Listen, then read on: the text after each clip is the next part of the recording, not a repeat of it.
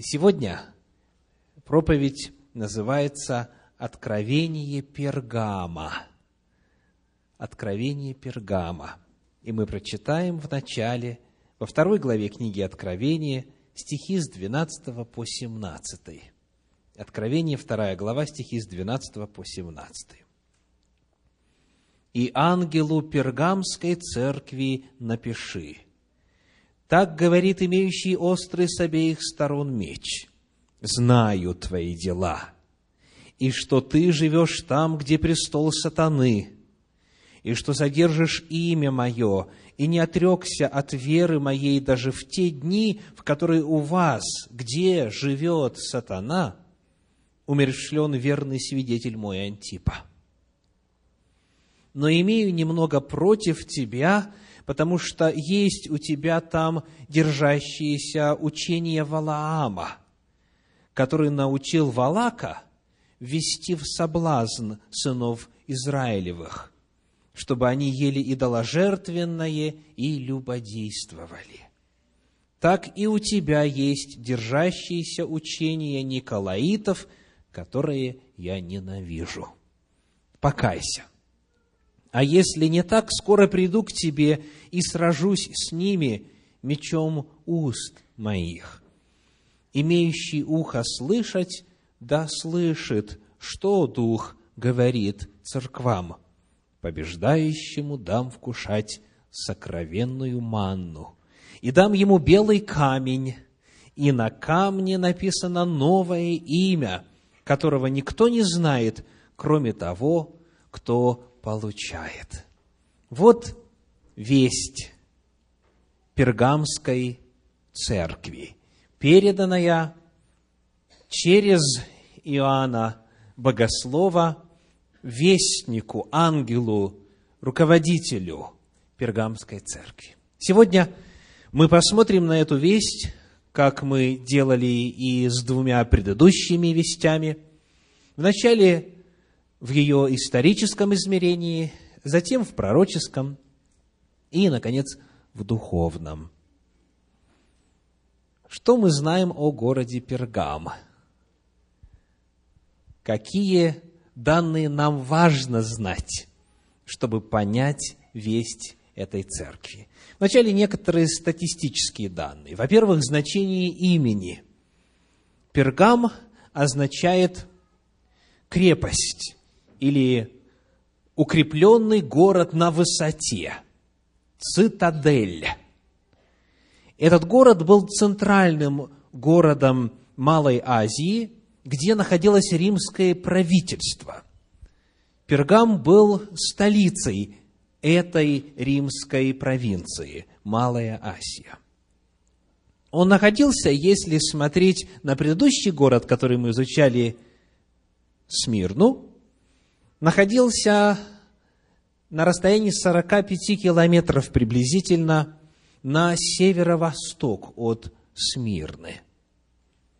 Помните, мы начали в Ефесе, потом поднялись в Смирну, и теперь уже круг немножечко начинает вырисовываться, потому что это было окружное послание. Мы уходим постепенно вглубь материка. И это на северо-восток от Смирны, приблизительно в 45 километрах. Этот город существует и сегодня, и название его современное даже похоже звучит. Это город в Турции, который называется Бергама. Бергама. В провинции Измир. Город расположен на реке Бакырчай – в 26 километрах от побережья Эгейского моря. Сегодня его население составляет 55 тысяч жителей. А вот в эпоху Рима Пергам достиг своего расцвета, и население его тогда составляло от 150 до 200 тысяч человек. От 150 до 200. Он славился своим университетом, был крупнейшим центром образования. В этом городе находилась библиотека, где содержалось более 200 тысяч книг. Эта библиотека уступала в древности только известной Александрийской библиотеке. Этот город Пергам был также знаменит изготовлением особой бумаги, бумага, естественно, в кавычках, которая называется как пергамент. То есть это разглаженная и отполированная шкура животного, которая представляла собой очень прочный материал для письма. Вот некоторые статистические данные об этом городе. В этом городе была церковь. И в послании Пергамской церкви сказано в 13 стихе, «Знаю твои дела, и что ты живешь там, где престол сатаны». Что же это такое? Вот в исторической перспективе в этом первом веке нашей эры, когда писал Иоанн Богослов. Что такое престол сатаны? Есть разные мнения на этот счет, и прежде чем мы посмотрим, какие из них можно соотнести со священным писанием, хотите посмотреть на некоторые снимки этой местности? Давайте посмотрим. Просьба выключить свет. Вот город на скале или цитадель на скале. Видите, какой огромный в данном случае театр на склоне, а выше располагается крепость. Дальше. Вот еще один вид. Далее. Вот здесь вы можете увидеть остатки стены наверху холма, и вот внизу открывается современный город Бергама. Некоторые сооружения древности. И вот теперь мы подошли к тому, чтобы ответить на вопрос, почему же престол сатаны. Давайте посмотрим следующий слайд. Что вы видите здесь? Две змеи. Две змеи. Вот что рассказывает исследователь Лопухин об этом городе во время Иоанна Богослова. В словах «престол сатаны» имеется в виду особое положение Пергама в распространении языческой религии. В Пергаме при храме Эскулапа, как еще называется этот греческий бог, Асклепий – было образовано обширное учено-религиозное общество, учреждение, где жрецы являлись исключительными врагами всех болезней. Это был центр лечебниц от разных заболеваний. И вот теперь место змеи. Змей, будучи священным символом пергамского бога и обыкновенно содержавшийся живым в храме, был для христиан предметом отвращения как символ князя тьмы, виновника язычества. Так что город Пергам и может быть назван по преимуществу престолом сатаны. В книге Откровения в 12 главе сказано «Древний змей, который называется дьявол и сатана». И считается, что поскольку змей был символом этого Бога, и в Пергаме был центр поклонения Асклепию, то именно поэтому сказано, что там престол сатаны. Посмотрим на руины этого храма величественного. Храм, который был известен на весь тогдашний мир, и куда за здоровьем отправлялись представители самых отдаленных частей Римской империи. Археологи в Пергаме нашли монеты, давайте посмотрим следующий слайд, монеты самых-самых разных мест, самых разных стран. Туда все приезжали, для того, чтобы платить за лечение у этих жрецов. Вот внутри того, что осталось от храма Эскулапа. Итак, Священное Писание, давайте включим свет снова, рассказывает нам о месте, где крайне трудно было совершать служение, потому что это был известный центр язычества, символом которого был древний змей. Как пишет исследователь Ростислав Волкославский в своей книге, к моменту написания Откровения город был населен богатыми и знатными людьми, а также, и что особо важно отметить, учеными и жрецами. После падения Вавилона сюда перекочевали вавилонские жрецы и волшебники. Вавилон в свое время был центром оккультизма, центром идолопоклонства, центром волшебства, магии. И затем таким центром стал Пергам – Пергамские цари унаследовали тайны Вавилона. Понтификс Максимус, верховный первосвященник, этот титул пергамских монархов потом перекочевал в Рим к императорам. Императоры называли себя верховными жрецами, верховными первосвященниками. Понтификс Максимус. Итак, вот некоторые данные о том месте, которое стало местом создания Христовой Церкви. Мы посмотрим теперь на пророческое измерение пергамского периода. Приглашаю вас посмотреть вначале на такой вопрос, как наличие разделений в церкви сравнимо. Что в этом отношении нам известно о первом периоде, о Ефесском периоде? Вторая глава, второй стих. Откровение, вторая глава, второй стих. «Знаю дела твои, и труд твой, и терпение твое, и то, что ты не можешь сносить развратных, и испытал тех, которые называют себя апостолами, а они не таковы, и нашел, что они лжецы». Как церковь здесь представлена? Были разделения? Не было.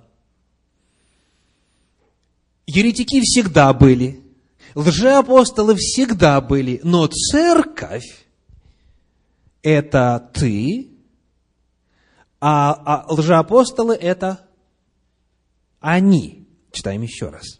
«Знаю дела твои, и труд твой, и терпение твое, и то, что ты не можешь сносить развратных, и испытал тех, уже другая группа, которые называют себя апостолами, а они не таковы, и нашел, что они лжецы. Вы видите, какая четкая линия, какая ясная граница между церковью и лжецерковью. Хотя всегда были лжеучения, были всегда отступники, но они тут же лишались церковного членства, церковного статуса. Такая же картина и в следующем периоде. Книга Откровения, 2 глава, 9 стих. Смирнский период.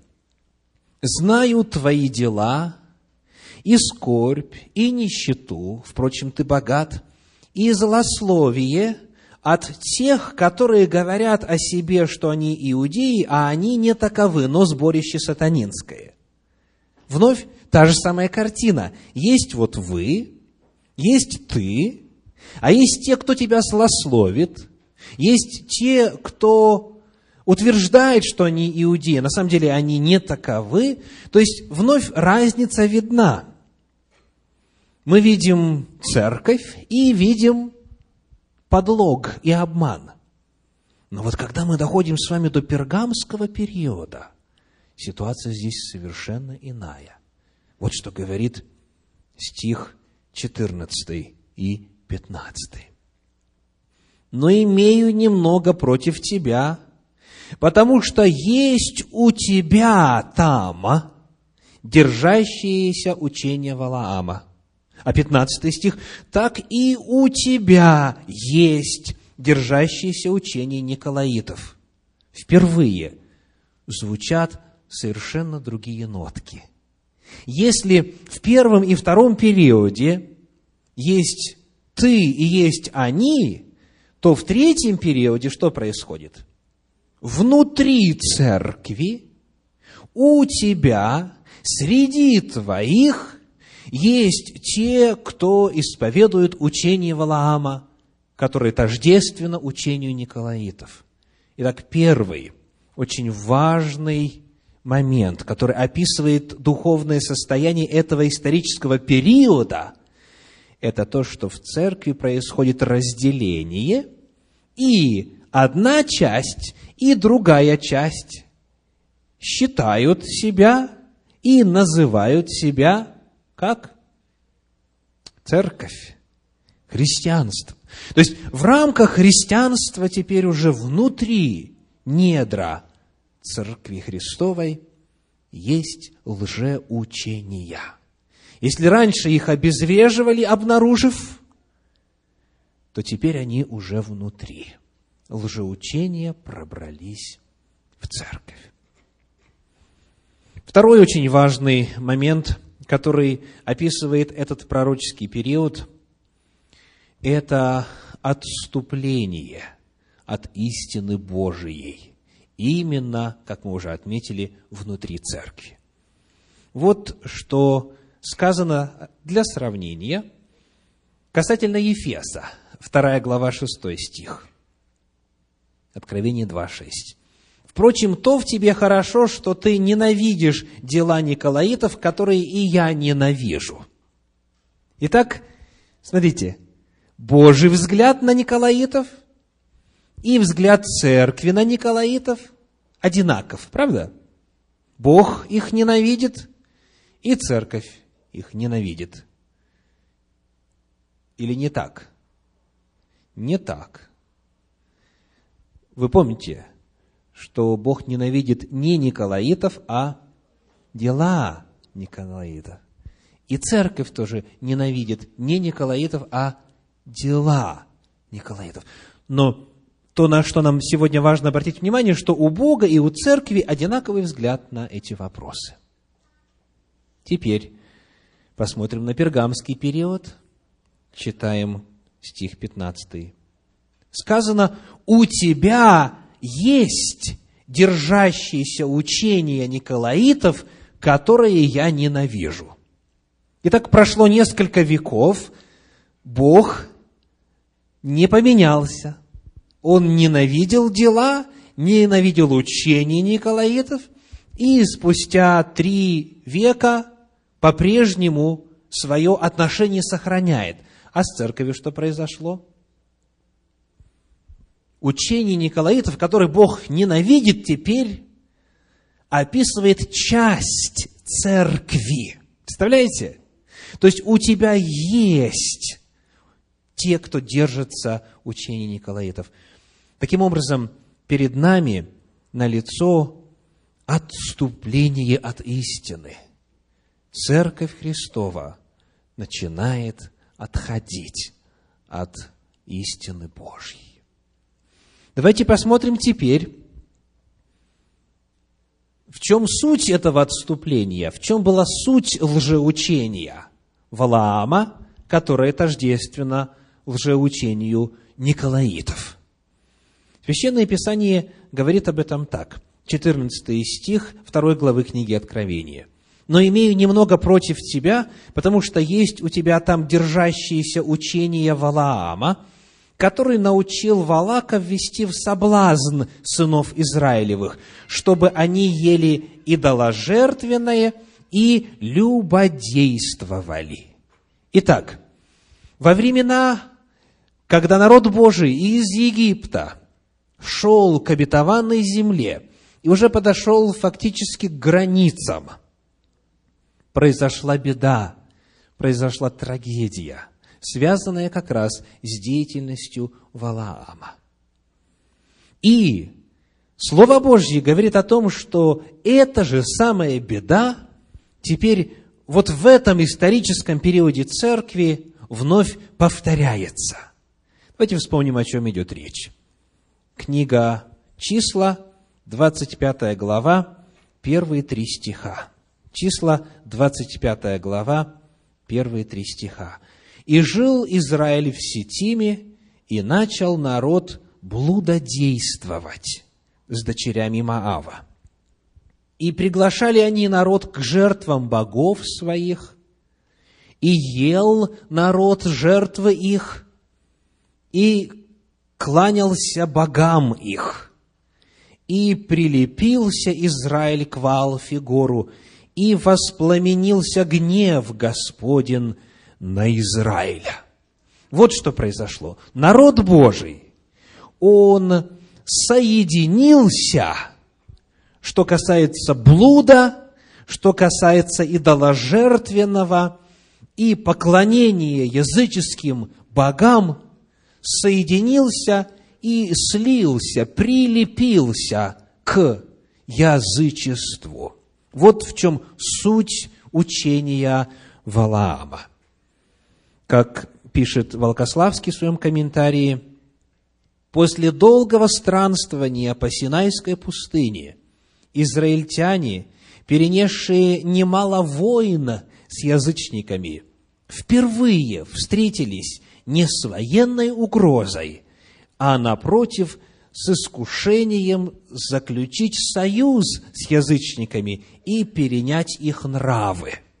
И вот то же самое произошло в истории христианства. До этого церковь была гонима – во время предыдущего периода Смирнского, со 101 по 313 годы нашей эры, церковь была преследуема. Ее пытались искоренить физически, уничтожить. Это было преследование, которое заключалось в скорбях, в злословии, в нищете, в отнятии имущества – в овержении в темницу и в отнятии жизни, смерть. Но в это время церковь сохраняла свою чистоту и свою нравственность. А вот когда теперь впервые наступили мирные времена, подобно тому, как было в истории израильского народа, когда впервые язычники не войной вышли, а женщин соблазнительных выпустили и предложили союз заключить и в интимную связь вступить, и миролюбивые пиршества устроить, вот здесь народ погиб. В 313 году, как вы помните из минувшей проповеди, император Константин подписал Миланский дикт, согласно которому христианство объявлялось легальной религией. Теперь можно было беспрепятственно, без преследований служить Иисусу Христу. Наступила эпоха свободы. И это было страшнее эпохи преследований. Страшнее, что касается перспектив сохранения Божьей истины.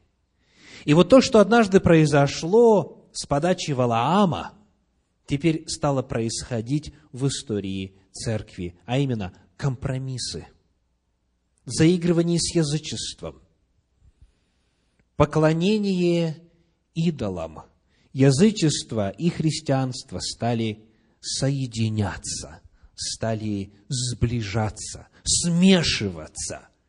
И в конечном итоге, в результате, когда мы смотрим на современную христианскую церковь, и пытаемся разобраться, а откуда появилось то или иное.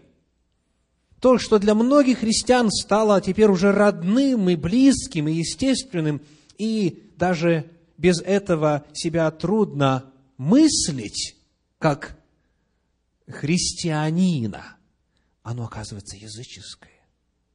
Оно вошло в церковь именно вот в этот период, благодаря повторению наставлений Валаама. Помните ли вы, что означает имя Валаам?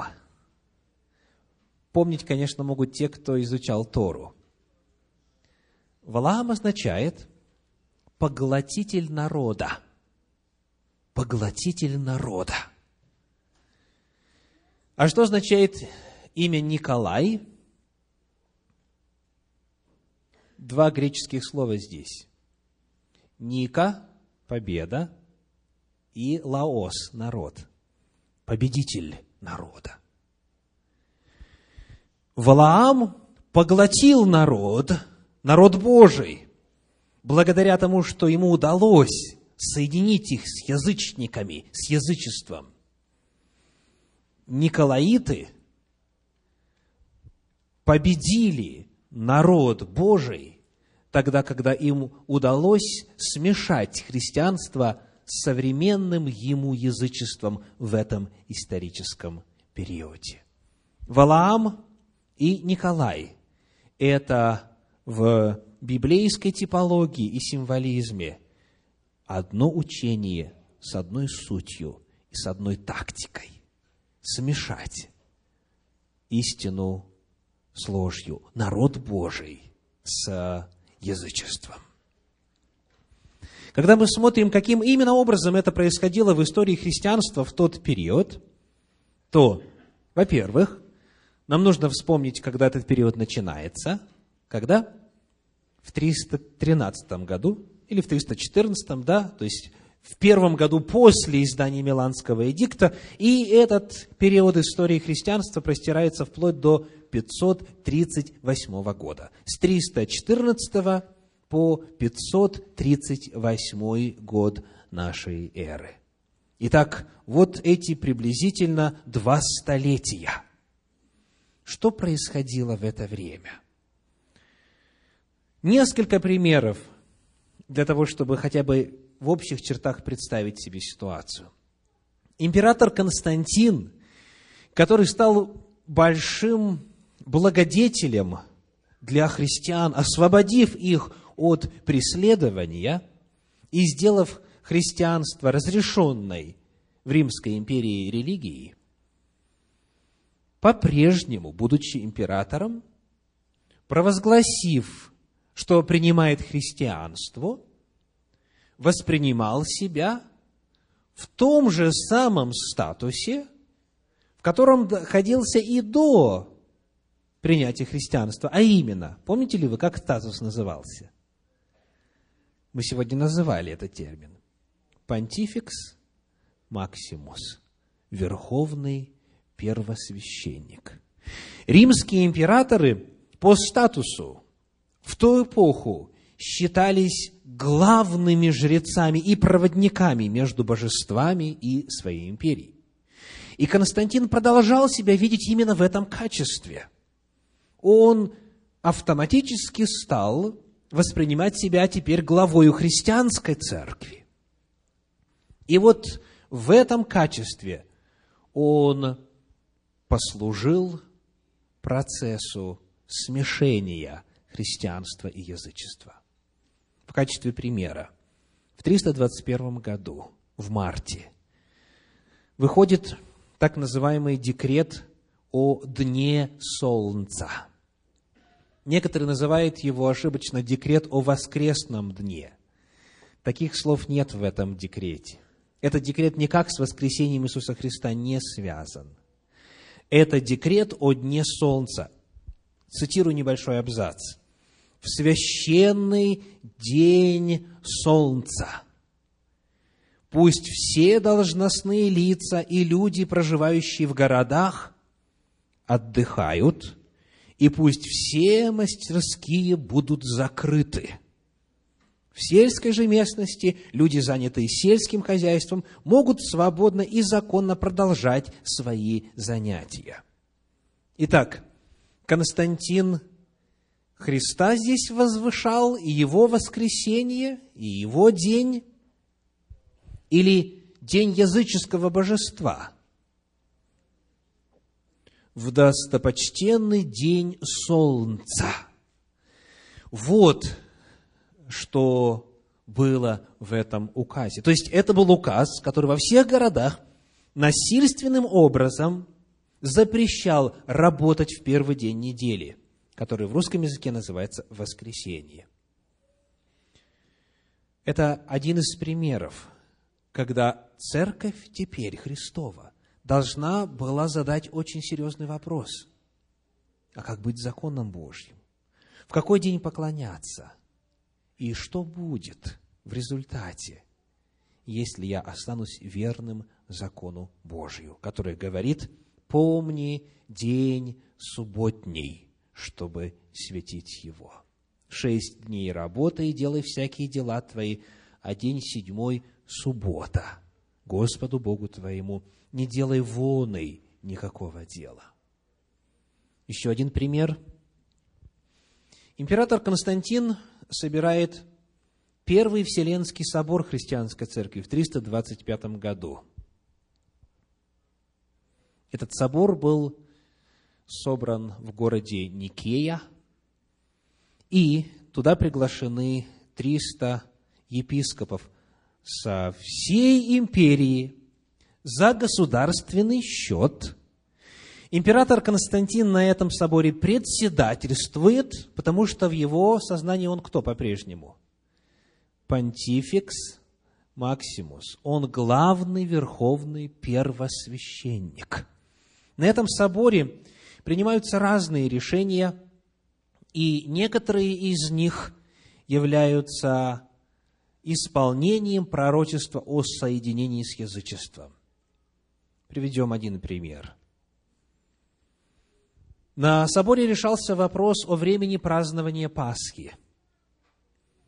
Христиане, в особенности в тех местах, где следовали апостольским наставлениям, в частности, как пишет историк христианской церкви Евсевий Кисарийский, в Малой Асии, христиане продолжали соблюдать праздник Пасхи тогда, когда это делали иудеи, то есть 14-го Ниссана, как установлено в законе Господнем. Вместо этого на этом соборе принимается решение не праздновать вместе с омерзительной иудейской толпой, цитата из решения собора, а праздновать вместо этой даты в первое воскресенье после весеннего равноденствия и полнолуния, как язычники праздновали тогда день воскресения Бога Солнца – вот отрывок из письма Константина императора Афанасию, епископу Александрийскому после собора.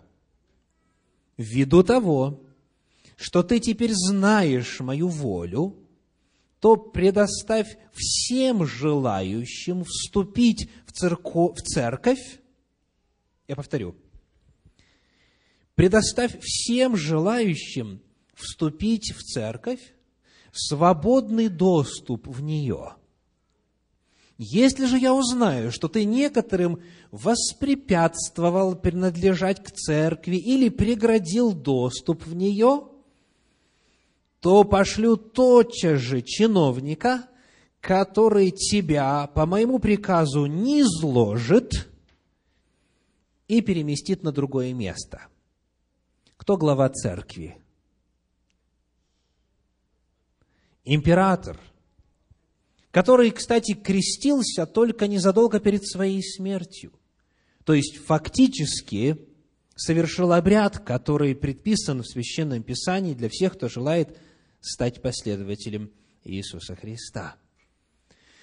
Это была эпоха, с одной стороны, благодатная, потому что теперь уже нет преследований.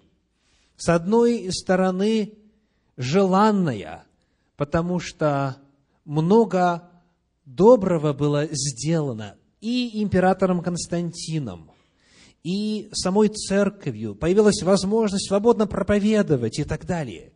Вместе с тем, эта же самая эпоха принесла очень серьезные проблемы. Христианство стало смешиваться с язычеством. Констанций, который правил с 337 по 361 годы нашей эры, исполнял завещание отца управлять церковью. И далее Грациан и Феодосий, соправители, в 380 году по всей Римской империи налагают запрет на язычество. Давайте посчитаем. В 313 году христианство впервые названо было какой религией? Законной, легальной. То есть можно было теперь быть христианином. Закончились преследования. А в 380 году уже нельзя было быть язычником. В 380 году начинают разрушаться языческие храмы, начинаются преследования тех, кто уже не считал, не провозглашал, не отождествлял себя с христианством. Более того, не только был запрет на язычество, но также и на еретическое христианство. Еретическое с точки зрения кого? Императора, понтификса максимум. То есть, теперь появилась ситуация, при которой позавчерашние язычники должны были ради спасения своей собственной жизни себя провозгласить христианами. Это приблизительно то же самое, что в 988 году произошло с крещением Руси. Когда вопрос стоял, если не хочешь быть христианином, то зачем тебе дальше жить? И вот таким образом в церковь хлынула а точнее сказать, церковь вдруг стала имперской. Все жители Римской империи, огромной Римской империи, а у каждого народа свои собственные божества, свои представления о том, как жить и так далее, все вдруг стали христианами. Огромная лавина язычников вошла в церковь без, как мы читали, ограничений, без препятствий.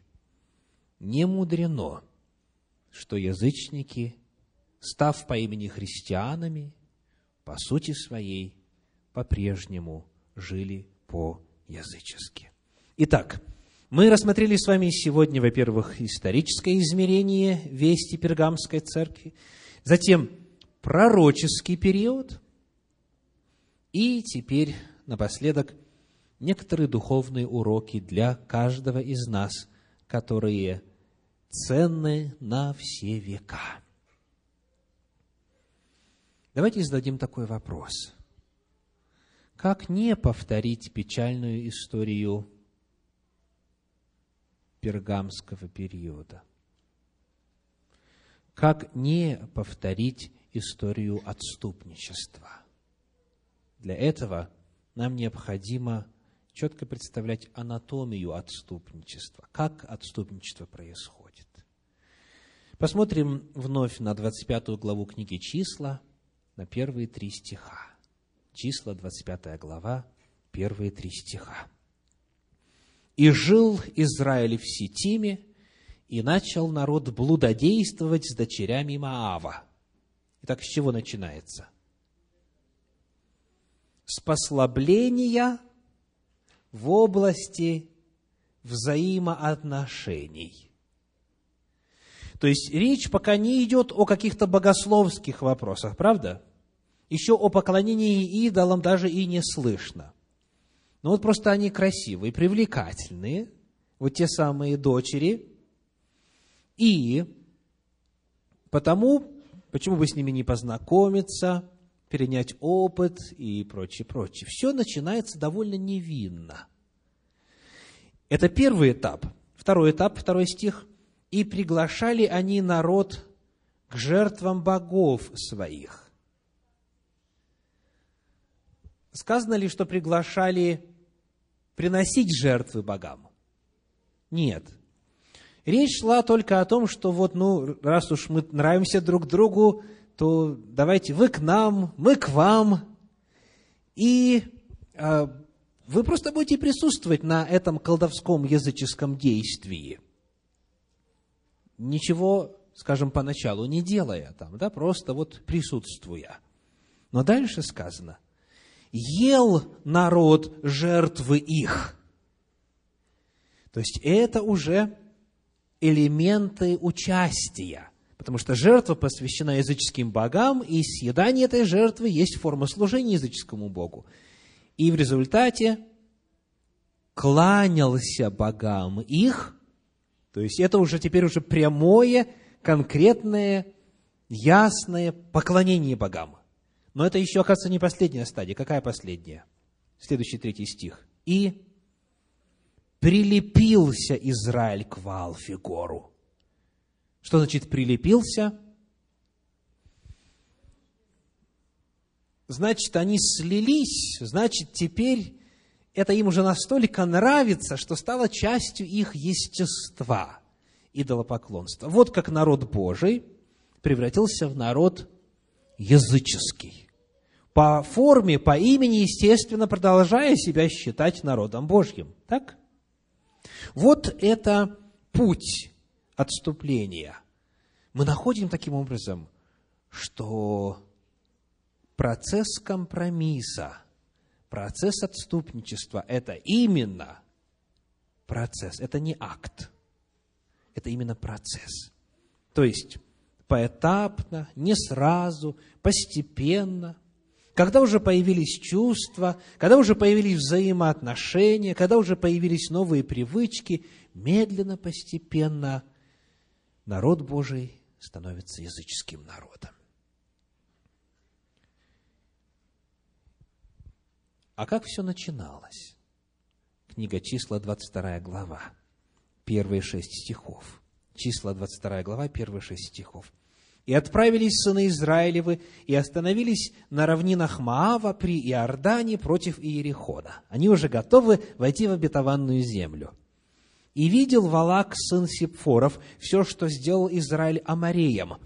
И весьма боялись маавитяне народа сего, потому что он был многочислен, и устрашились маавитяне сынов Израилевых. И сказали моавитяне старейшинам Мадиамским, «Этот народ поедает теперь все вокруг нас, как вол поедает траву полевую». Валак же, сын Сепфоров, был царем моавитян в то время. И послал он послов к Валааму, сыну Виорову, в Пефор, который на реке Ефрате, в земле сынов народа его, чтобы позвать его и сказать, вот народ вышел из Египта и покрыл лицо земли, и живет он подле меня. Итак, приди, прокляни мне народ сей, ибо он сильнее меня. Я сделаю паузу. Вот каково духовное состояние народа Божия. Сорок лет путешествия в пустыне закончились, поколение бунтовщиков вымерло, это совершенно новое поколение – и сказано, этот народ сильнее меня. Народ Божий сильнее язычников, потому что Бог сильнее дьявола. Но дальше царь говорит, может быть, иди приди, прокляни мне народ сей, может быть, я тогда буду в состоянии поразить его и выгнать его из земли. Я знаю, что кого ты благословишь, тот благословен, и кого ты проклянешь, тот проклят.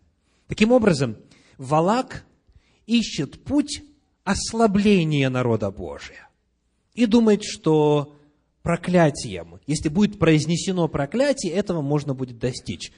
Удался ли этот план? Нет.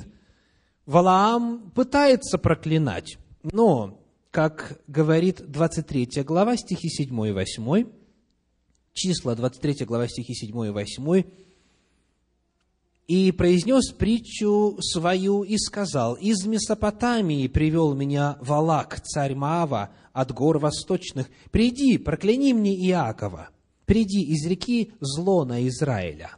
Как прокляну я, Бог не проклинает его.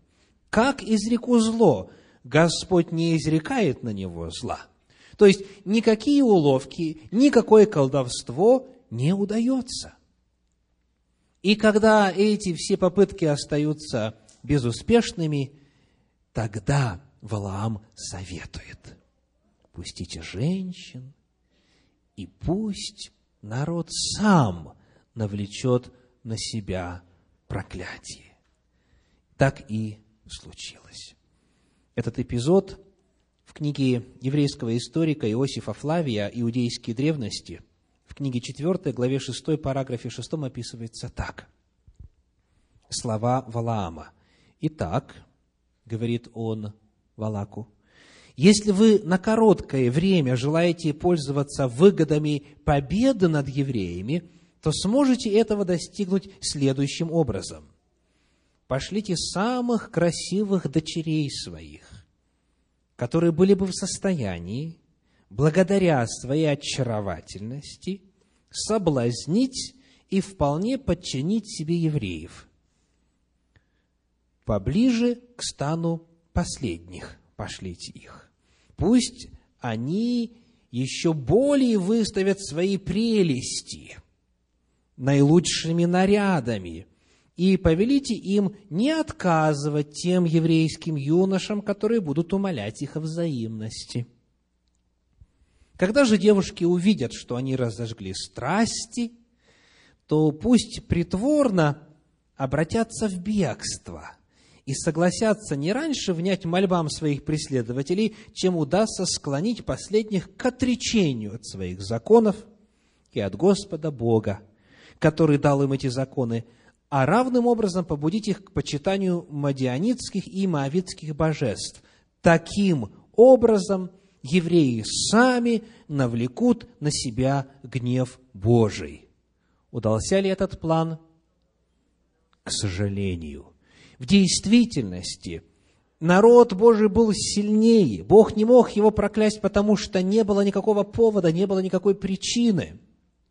Но когда народ сам открывает дверь язычеству, когда соединяется с представителями язычества, тогда естественным образом приходит проклятие. Потому, когда мы задаем вопрос, как нам не повторить печальную ошибку израильского народа и пергамской церкви, и пергамского периода – очень важно помнить, все начинается с малого. Немножечко